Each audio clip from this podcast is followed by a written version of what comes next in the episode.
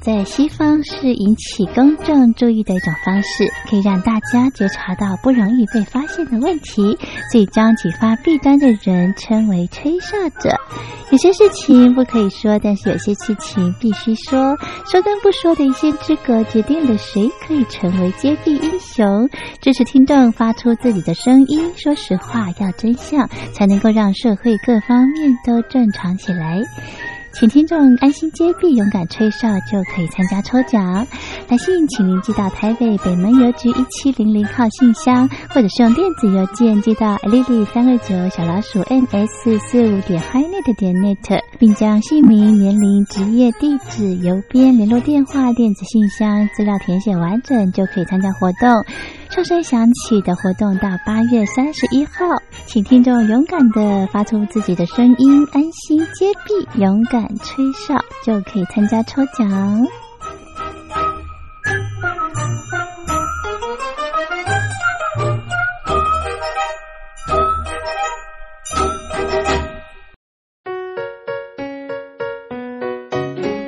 一沙一世界，一花一天堂。欢迎来到光华小学堂。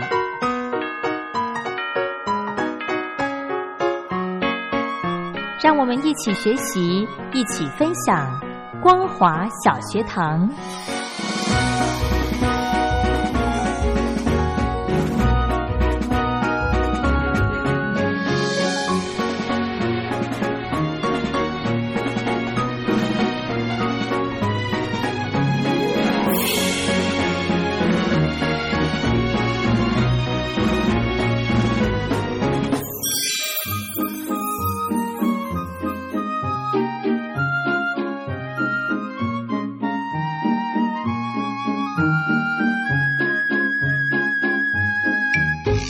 朋友好，欢迎收听光华小学堂，我是黄轩。今天礼拜三的时间，呃，一样的呢，跟听众朋友来分享呃一场座谈，呃，邀请到的是国防安全研究院先进科技与作战概念研究所助理研究员舒孝煌教授，来针对中共的解放军在平战时期的决策体系跟运作的这个议题，来跟听众朋友做一个分析报告。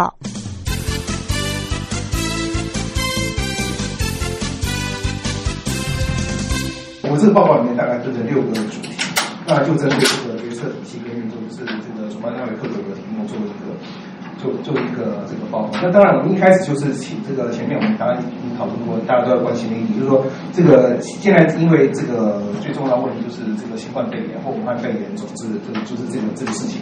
那这个似乎现在在中国大陆看起来好像慢慢在减缓。一方面，这个中央这个政治局常委开始开始就出出关了嘛，就能到了地方上。然后这个接下来就是我们很关注的问题，就是持续的这个远海长航这个这些训练都都通通都恢复了。那我们大家就就会观测这样的问题，说习近平他是在什么样的角度下面要从这个去做这样的决策？为什么决为什么会在这个时候做这些决定？哈，那我这边题目就分成六项主题。那第一个呢，是从我们先从理论角度来出发。来看这个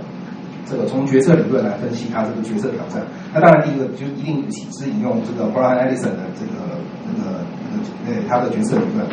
那他是认为说这个你光用一个理性的决策模式是没办法分析这种决策的过程哈。所以就是说你其实要加上一些这个其他的角度来来来来来参考。例如说这个因为政府决策过程它高度分化嘛，例如你在组织模式里面，这这个政府组织有很多他自己独特的这种逻辑啊、能力跟一些程序。所以他会依他的惯性做决策。那在政府的政治过程里面呢，他行动和选择就是一个这个呃决策者他们这个一系列的这种讨价还价的过程，在这些都会影响到决策。那你中共是这个一党专制的国家，那他共党来领导这个国家嘛，所以党中央是积极领导。那虽然看起来好像这个定于总书记一尊，其实它其实那个常委里面这个各司其职，它也代表不同的机构、不同的国家，当然甚至有不同的这种派系。其实彼彼彼此间可能会有权力平衡。那这个里面呢，大概也会包括一些这个决策的这种讨价还价这样这样这样的一个过程。那中共政政府体系一样，也就包含很多这个非常复杂的这种官僚体系。我们这个三大体制嘛，是党、政府和解放军。那党虽然优于政府和解放军，可是其他他们都大概都一定有决策上面发言权。所以呢，你说重大的政治政治决策肯定也充满这些组织的这个算计与竞争嘛？这是我们从这个理论角度来来来来看。的这个这样问题。那第二个，我们来谈这个，就是对巩固权力打破这个领导。其实刚刚那个呃蔡元老师跟这个陈宇他们也都有提到这个军改国。那军改我想我们大家也都非常熟悉啊。那我这边只稍微这个提醒几个这个这个重点哈。那就是因为他这个习近平主政后，他权力地位是充满挑战的。那为巩固权力，那当然就是这个要诶这个进行大规模的这种改造工程嘛。那你这个一定是先军后政，因为你香港也出政权嘛。那所以这个就包括这个刚刚已经这个我的这个军委这个军事改革，包括这个军委管总战区主战、这个军种主建的这个制度的建立，强化军这个军委的权威，然后裁撤四大总部等等嘛，对，然后再来就是政治工程嘛，那那个诶就是打破这个这个集体领导跟这个诶这个隔代这个指定这个接班人的传统等等啊。让他的这个习的那个领导呢更为集中，那个集中统一。那政策方向呢，短期内他也就是也不会有人取代。那这样子看起来呢，他领导这个权会更为巩固哦。那这个也可以确保他的政策延续性和预测性。可是呢，这个也会让他的挑战哦大为增加，因为他一个人就要负担所有的决策成败。那其实我相信还是还是会有人要挑战他，就是如果会等着看你的决策是不是会失败哦。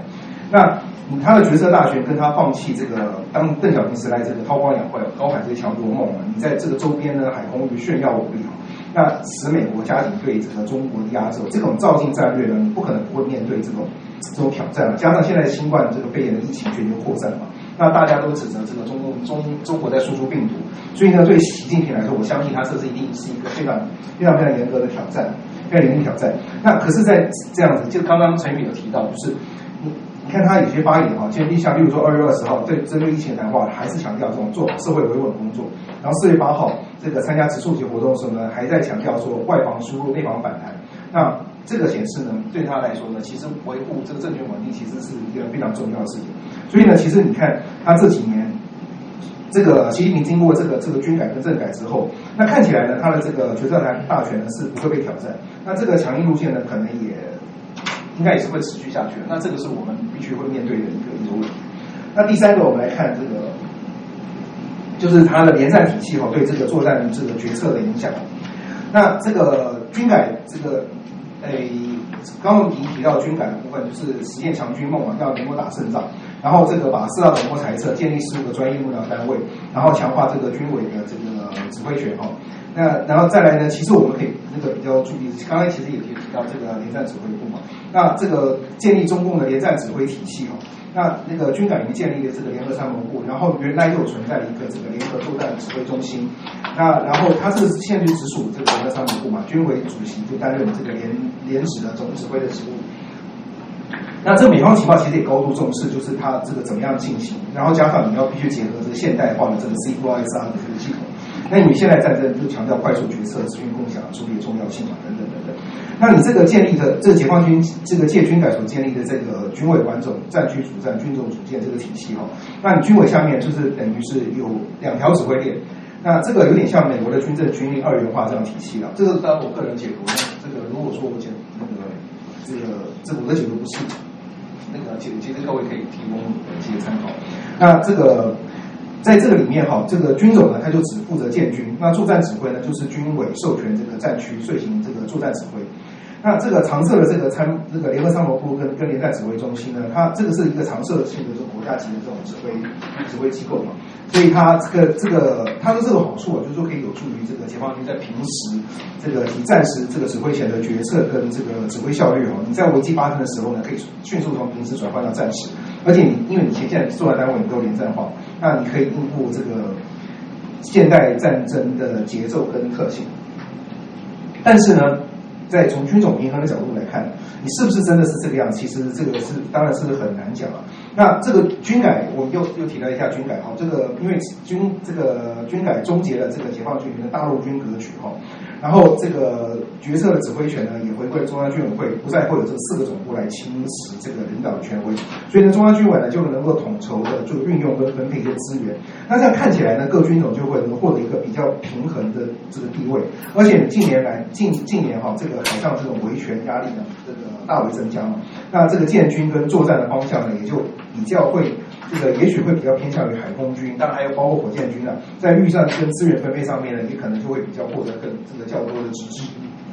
但是这也就造成一个问题啊，就其实所有的国家的这个军队都会碰到同样的问题。那军种之间的争夺预算大笔的竞争，它就白就白热化。那你你特别是某一些这种花费预算比较多的计划，你军种之间你会竞争，你其他的各兵种呢也会也会竞争。比如说你海军你要造航空母舰，你就排挤到其他水面舰，还有前舰的预算。你要建航空母舰，你要发展舰载机，消耗更多的资源，那你这个当然会引起舰其他军种的不满。那我至少就曾经看过一篇文章，在那个解放军的一个呃空军的一个研讨会里面，他就有一篇文章，就就就在批评这个航空母舰。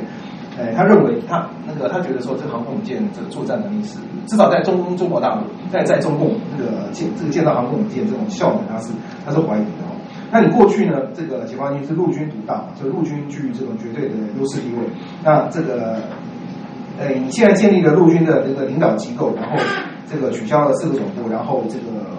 这个原来七大军区都代行他们这陆军的职能。当，陆军呢也会变成一个比较专业化的部队，它这个就处于这个跟其他军种比较平衡的这个这这种地位嘛。然后这个大军区呢也就不再变成这种权力很大的这种军阀，对。那这个呢，它就会被这个使这个。这个陆军对于这个军委的指挥决策跟指挥权力的干涉跟介入呢，就会就会减少。那另外呢，就是说它的这个指挥的层级哦，从中央军委到四个总部，到大军区，到这个集团军，到这个这个底下的基层作战部队等等等五个，原来是这样这样五个层级。其实中间哦，中央军委到四个总部，事实上这个这边中央军委的那个指命令能不能够那个传精确传达到这个那个作战单位，其实都都有点怀疑哈。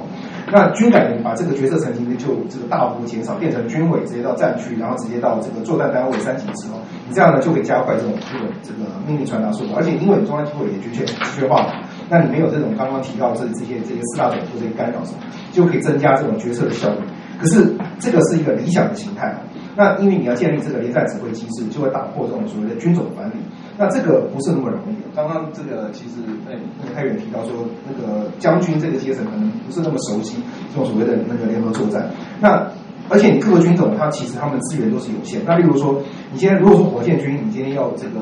做那个长城的见证，他们他自己本身没有飞机，没有其他的这个做装备，那他是不是需要这个海空军呢协协助执行这个这个这个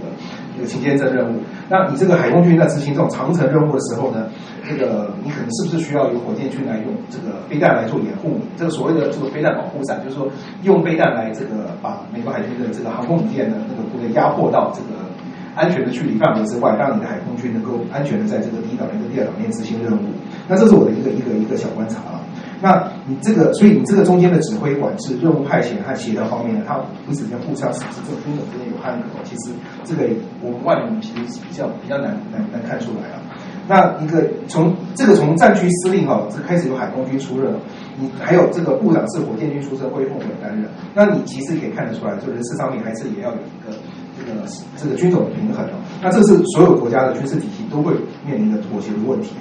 那这个第五个呢，我来看这个政委哈，在这个解放军决策里面角色，因为这个像习近习近平他曾经这个提过啊，这是在昨天的这个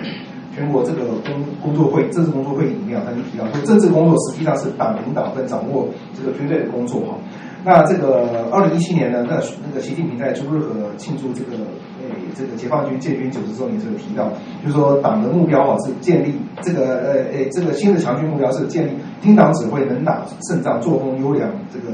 的人民军队，所以听党指挥呢放在第一。那所以从他的这个这个这个解放军的这个军旗啊，就从党旗、国旗、军旗啊这个顺序呢，也可以看得出来，这个党的位置呢是在这个第一优先。而且实际上像中央军委会这个，我想就大家都比较熟悉这个这个这个。中央军委其实党跟这个那个国家的中央军委会是是是一套人马两块招牌啊。其实那个那个党的角色呢，党指挥枪的这个角色其实是非常重要。所以党的中央军委呢才是这个实际的军事这个领导机关啊。那在民主国家的这种所谓军队国家化，在在中中国大陆是是不存在的。那你强调这个党的领导，当然就是强这个强化中央军委的领导。所以你政治工作呢，可能这个某种程度上它是会被降低，而且四种部之一的总政治部嘛，那你这个军改之后呢，就。也被削弱、被专业化，所以未来的这这个政治工作的这个角色，其实当然是有有有待观察啊。那这个，然后你政委的这个主要工作，其实这个专业性哦，可能会大于这种军事性哦。就是现在你这个部队都讲究就专业、联合作战、资讯化条件等等等等哦。那那个政委呢，能不能够适应他这个角色，跟各其他的专业军种融合哦？这个是有待观察。然后再来呢，就是这个因因为坚持这个引导领军嘛，那党性坚强的政委呢，他可以监督这个各级单位是不是坚决执行这个中央军委的决策，抓紧这个执行单位这个确遵实施行动。这个其实这个角色也也也也也也蛮这个值得观察。就是因为你这个周边形势紧张的时候，你确保这个任务执行有没有这个逾越这个中央军委的指示哦？那这个有些可能是个人英雄主义啊，或者是蓄意破坏、擦擦枪走火，这很重要。那各位如果看过那个电影哦，那个呃《惊爆十三天》里面哈，这个有一段话，那个诶，国防部长麦朗芒在骂那个海军这个那个军令部，应该那个应该是军令部长。他好像他下令前线一样的，他说这是我们指挥作战，这是军人的职责，我们海军几这个多少年来就是执行这个任务。然后那个麦朗马想了一下，就回头骂他说，这个是政治上上面，这是总统甘乃迪总统跟这个赫鲁晓夫沟通的新型语言，这是一种政治语言。什么作战？然后他回头还还还骂了一句。那这个其实就是非常有趣哦，就是说你在前线作战，在在这个两两两军或者是这个接触这个海空基建被接触很接近的时候呢，你如何这个非常精巧的掌握发生这个轻冲突？不像那个二零零零年或者是那个之后那个的那个另外一次这样这样子这么这么大的冲突，这其实是一个非常重要。所以其实有一个，这个是我以前我的长官提醒我观察，我自己那时候没有那么那个敏感哦，就是这个海军航空兵哈上面建立一个政委站位哈。这个好像是二零一四年，那我还没有观察到其他的地方。但是另外像这个战略飞弹前列上面，它也是有一个这个角色，就是这个。但我不是那么确定这个这个这个这个中中共的这个海军前战略前舰实际的情况。那个那所以说像这种这个政委哈，他在这个解放军里面的角色呢，就其实就就很这个值得注意哈。那那他这个时候他在强调这个对党的绝对忠诚跟这个绝对可靠的时候呢？你这个确保党对这个军队的控制呢？如果说你的专业跟政治哦相相互看的时候，其实你这个可能对指挥权冲突是是在所难免。当然，我们就回头来看这个最近的情况哈，就是这个那他为什么这个时候有一些这个外部的行动？是不是这个转移一些内政的压力？这我我自己个人的这解读，或者也许有一些文章也会这么认为哦。就说这个，哎，因为这些很多这些他周边的活动从三月份开始，那时候当然疫情还没有这个，还还没有释出这个疫情趋缓的这个讯号，所以呢，可能外面很多人就会质疑，就是说你这个为什么不把防疫工作放在这个第一优先，反而你仍然在周边这个炫耀武力啊？那这个。然后当然内部可能也就这个对这个习近平这种造兵策略呢，会也许会有一些挑战。可是这当然也有可能就是说，习近平他是一个这种外部行动转移这种内部压力这种举措。那我们从这个军委会执执这个集权的情况来看呢，这些重大的这种军事决策呢，显然显然这个出自军委会跟军委主席应该是没有问题。那这个你当然就牵涉到他个人的判断啊跟决策能力。那在在这个疫情严重的这个时候哦，他的决策压力是从何而来？那可能也许是从内部，也可能是从从外部哈。那这个，然后呢，这个时候呢，谁如果他决策的不适当呢，谁能挑战他的决定？其实这个都是一个值得思考的问题哈。那这个。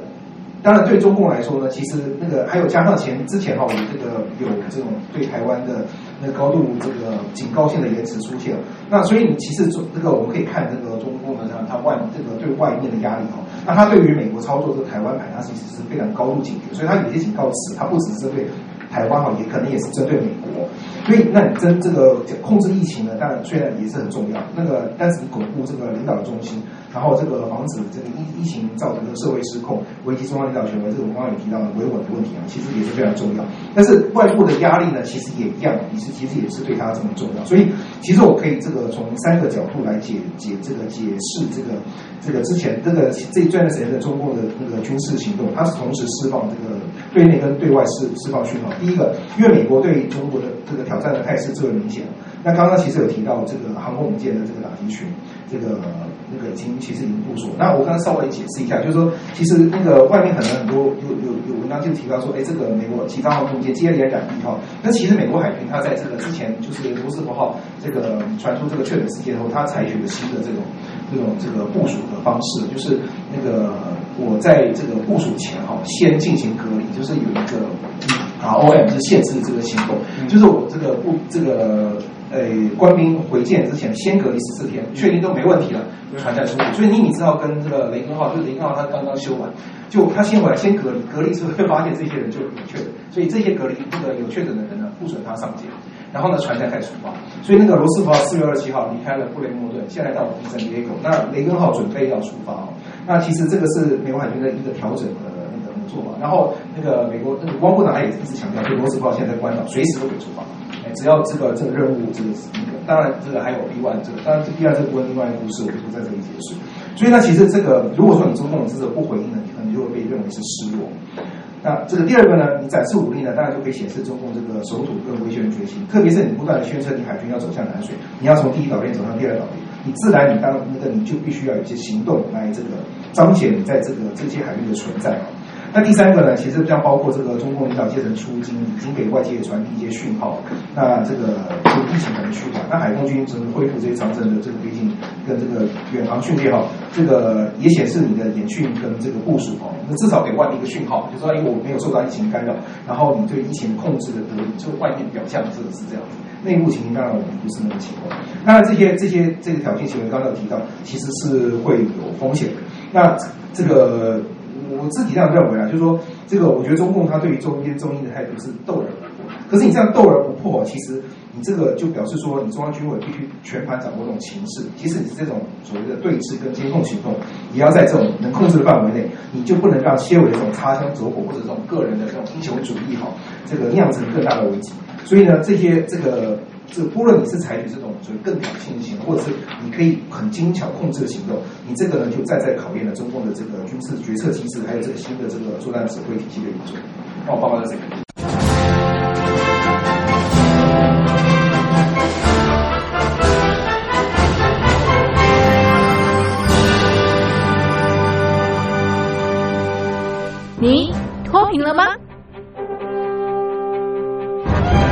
年轻时候的习近平就深知贫困之苦。我当时和村民们辛苦劳作，目的就是让生活过得好一些。因此，扶贫一直是习近平的重要工作。二零一五年，习近平在中央扶贫开发工作会议上做了二零二零大陆全面脱贫的承诺。到二零二零年，我国现行标准下，农村贫困人口实现脱贫，是我们的庄严承诺。一诺千金，全社会要行动起来，进锐出战，精准施策。于是，一场脱贫攻坚战席卷大陆。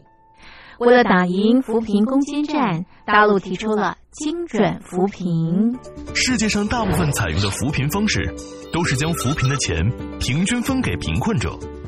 中国的精准扶贫则完全不同。为了让资金使用更高效，扶贫效果更好，中国根据村子的特点以及每户村民档案记录的不同情况来分配钱，安排不同的扶贫方式。于是，有的村子做起了旅游业，有的村子通过修路大桥，极大的增加了农产品的销量。有些没有工作能力的老人，给他们生活所需资金保障；有些缺乏劳动技能的，给他进行职业培训。中国扶贫就是这样结合村子的特点与个人的情况，以个性化定制为每个贫困户找出脱贫方式。这就是中国扶贫的精准度。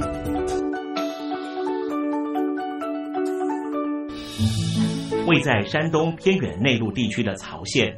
二零一七年以七十四个淘宝村名列全中国十大淘宝村群聚第三位，因而摆脱贫困的命运。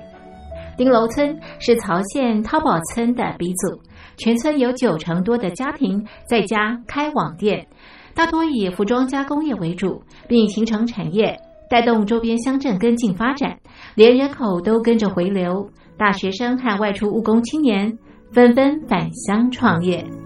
二零一六年，丁楼村的全年电商销售额已高达三个亿，产品远销十多个国家和地区，百分之八十以上的人家拥有私家车。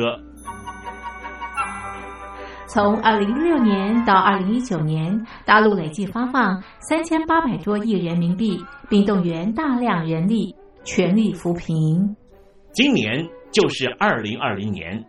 大陆彻底脱贫奔小康了吗？大陆国务院总理李克强在今年人大会议闭幕后的中外记者会上，他是这么说的：“中国是一个人口众多的发展中国家，我们人均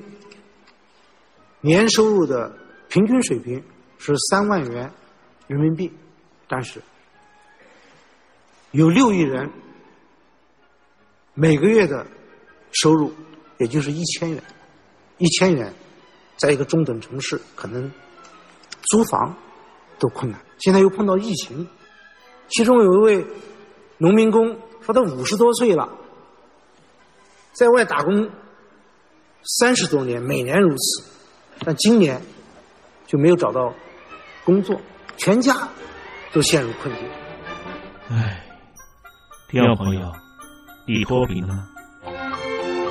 欢迎听众朋友来信分享你的脱贫经验，或者大陆政府脱贫做法与建议。我们准备高端短波收音机要送给您哦。活动从八月一日进行到十月三十一日，请您写下姓名、地址、邮编、联络电话、年龄等基本资料。传统邮件请寄到台北邮政一七零零号信箱，台北邮政幺七零零号信箱，嘉陵东山零收。电子邮件请寄 lily 三二九 at ms 四五点 highnet 点 net l i l i 三二九 at ms 四五点 highnet 点 net。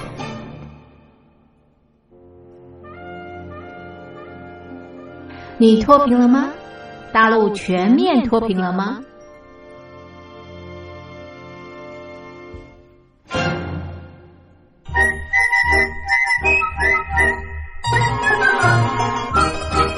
口哨在西方是引起公众注意的一种方式，可以让大家觉察到不容易被发现的问题，所以将启发弊端的人称为吹哨者。有些事情不可以说，但是有些事情必须说。说跟不说的一线之隔，决定了谁可以成为揭弊英雄。支持听众发出自己的声音，说实话，要真相，才能够让社会各方面都正常起来。请听众安心接币，勇敢吹哨就可以参加抽奖。来信请您寄到台北北门邮局一七零零号信箱，或者是用电子邮件寄到 lily 三二九小老鼠 ms 四五点 hinet 点 net，并将姓名、年龄、职业、地址、邮编、联络电话、电子信箱资料填写完整，就可以参加活动。哨声响起的活动到八月三十一号，请听众勇敢的发出自己的声音，安心接币，勇敢吹哨，就可以参加抽奖。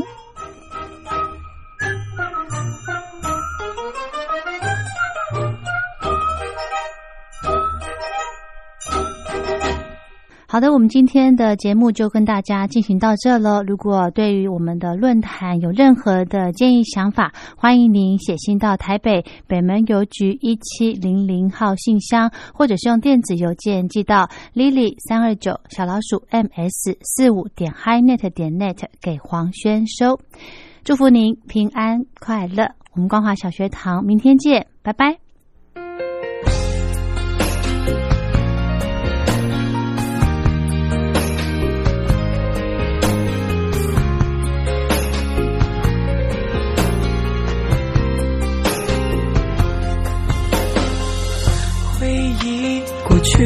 甜蜜，痛苦后只剩空虚。我的眼泪你不在意，憔悴的心一片狼藉。只想留住你的心，抱着你直到老去。沉睡的梦不再孤寂，让思念模糊曾经。迷茫的眼神，再也看不请你所说的回忆，等待着黎明，下一个来临。哦，其实你是我的唯一，我在乎的是你，握紧的手让心去呼吸，爱的足迹让回忆寻觅。跳动的旋律已经无力。